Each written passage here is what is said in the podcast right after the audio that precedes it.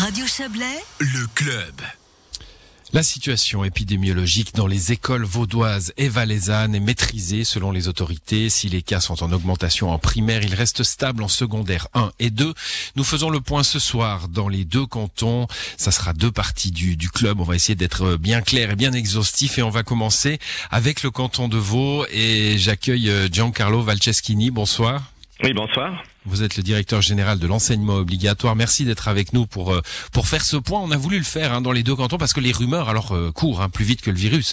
Euh, on, on, entend parler de classes qui se ferment ici, qui se qui dans les quarantaines sont prononcées là. Quel est le point de la situation aujourd'hui du point de, alors on sait que ça peut évoluer très vite évidemment, mais que, du point de vue de la, de la fermeture de classes dans le canton de Vaud? Oui, cela peut effectivement évoluer très vite. Nous avons euh, publié chaque mercredi sur le site euh, du département euh, l'évolution de façon à être tout à fait transparent et puis pour rassurer aussi la population et éviter justement qu'il y ait de l'émoi plus que de raison puisqu'on sait que les réseaux sociaux s'agitent très très vite dès lors que des mmh. décisions sont communiquées sans forcément être fondées d'ailleurs. Raison pour laquelle la transparence de la communication est, est vraiment voulue par notre chef département.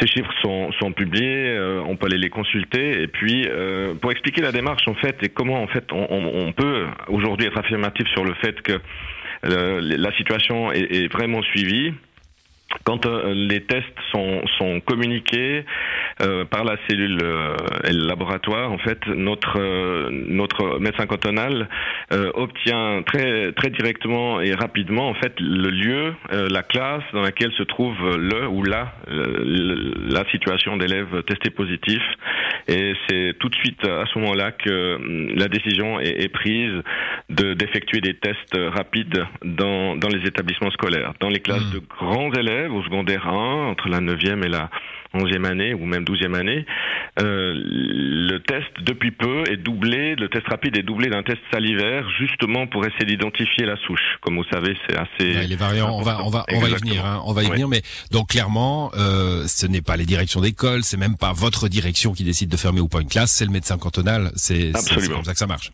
Absolument, oui. Ouais. Bon, alors ça c'est clair. Aujourd'hui, est-ce est-ce qu'il y a beaucoup de classes fermées dans le canton? Non, il y en a très peu. Elles le sont euh, justement le temps qu'on obtienne les résultats, euh, ce qui permet, ces résultats permettent de savoir s'il y a d'autres situations que la situation ou les situations qui ont été signalées par justement le résultat d'un test qui provient d'un laboratoire. Et je dirais que dans la très grande majorité des cas, il n'y a pas d'élèves de, supplémentaires à ceux qui ont été identifiés comme étant positifs. Ça, c'est déjà le premier quelques rares exceptions où il peut y avoir effectivement euh, plusieurs autres enfants, mais c'est vraiment très très euh, marginal. Je dirais que c'est de l'ordre de deux à trois situations comme celle-ci.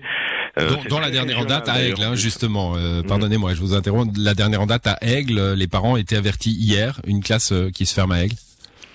Voilà, donc en fait, ça ne veut pas dire que tous les enfants sont, sont porteurs du virus contaminé, ça veut mhm. simplement dire qu'on on, préserve en fait les, les enfants euh, et, et, tout l'établissement finalement en, en, les mettant à, à domicile. Donc c'est pas une quarantaine, c'est une fermeture de la classe qui permet d'attendre le résultat des tests. Et lorsque les résultats sont, sont connus, une décision est prise toujours par l'office du médecin cantonal sur soit euh, une décision d'isolement euh, des enfants qui sont positifs, soit euh, un retour en classe pour ceux qui sont négatifs. Hmm. Donc dans, dans tous les cas, euh, décision au, cas par cas. Hein. Vous n'avez pas de stratégie en disant s'il y a plus de 2, 3, 4 cas par classe, on ferme. C'est, c'est toujours une analyse euh, fine, j'ai envie de dire. Absolument. Bon, en fait, c'est, vrai qu'en fonction du nombre de cas, l'objectif c'est justement de les identifier. Hmm. Donc euh, le dispositif prévoit que s'il y a deux cas Covid positifs ou un cas avec le, la souche britannique qui est annoncé justement en termes de résultats par le laboratoire, c'est à ce moment-là que le dispositif se déclenche comme je l'évoquais tout à l'heure. En primaire et en secondaire 1, la situation est jugée euh, stable par le médecin cantonal. Donc on a 1% de cas en primaire, 4,6% en secondaire mhm. euh, depuis la rentrée de, de, de, de janvier. Hein. Euh, Est-ce que euh, maintenant on a mis en place des tests salivaires et, et, et peut-être plus rapide et plus nombreux pour les pour les enfants? Est-ce que selon le bon vieux principe de qui teste plus euh, voit plus de cas positifs, est-ce que est-ce que vous, vous pensez que ces chiffres vont changer? Alors là, évidemment, j'ai pas de boule de cristal et on sait que dans le domaine, les médecins sont extrêmement prudents et, surtout vigilants par rapport à mmh. l'évolution du nombre de cas. C'est vraiment euh, pour ça qu'ils sont suivis et qu'on collabore étroitement avec eux euh, pour que à la fois les parents des enfants qui doivent être testés soient avertis déjà du fait qu'il y aura un test et puis euh, quant au résultat, bien entendu, ils l'auraient communiqué lorsque les enfants sont positifs directement par par l'office du médecin cantonal. Donc les choses se font vraiment de manière extrêmement coordonnée et je dirais, la, la, manière la plus efficiente possible. Bon, donc euh, là, c'était ma dernière question, justement, comment les parents sont avertis, c'est à travers l'office du médecin cantonal et pas euh, euh, les enfants qui rentrent à la maison en disant, bon, bah, on est en quarantaine. Non, alors, au moment où les, où les tests sont décidés, la direction contacte chaque parent pour les informer euh, aux, primaires. Au secondaire, en fait, les parents ont donné un accord préalable hein, sur le fait qu'ils étaient d'accord que leur enfant soit soit testé.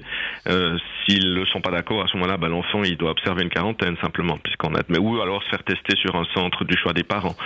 Euh, pour les classes de plus petits, euh, c'est justement là, 1 euh, à 8 notamment, que les parents sont contactés par la direction de l'établissement, au secrétariat, pour les avertir que un test doit être effectué. Puis si les parents ne sont pas d'accord, ben, à ce moment-là, effectivement, l'enfant va devoir observer une mmh. quarantaine ou effectuer un test de nouveau à l'endroit du choix des parents.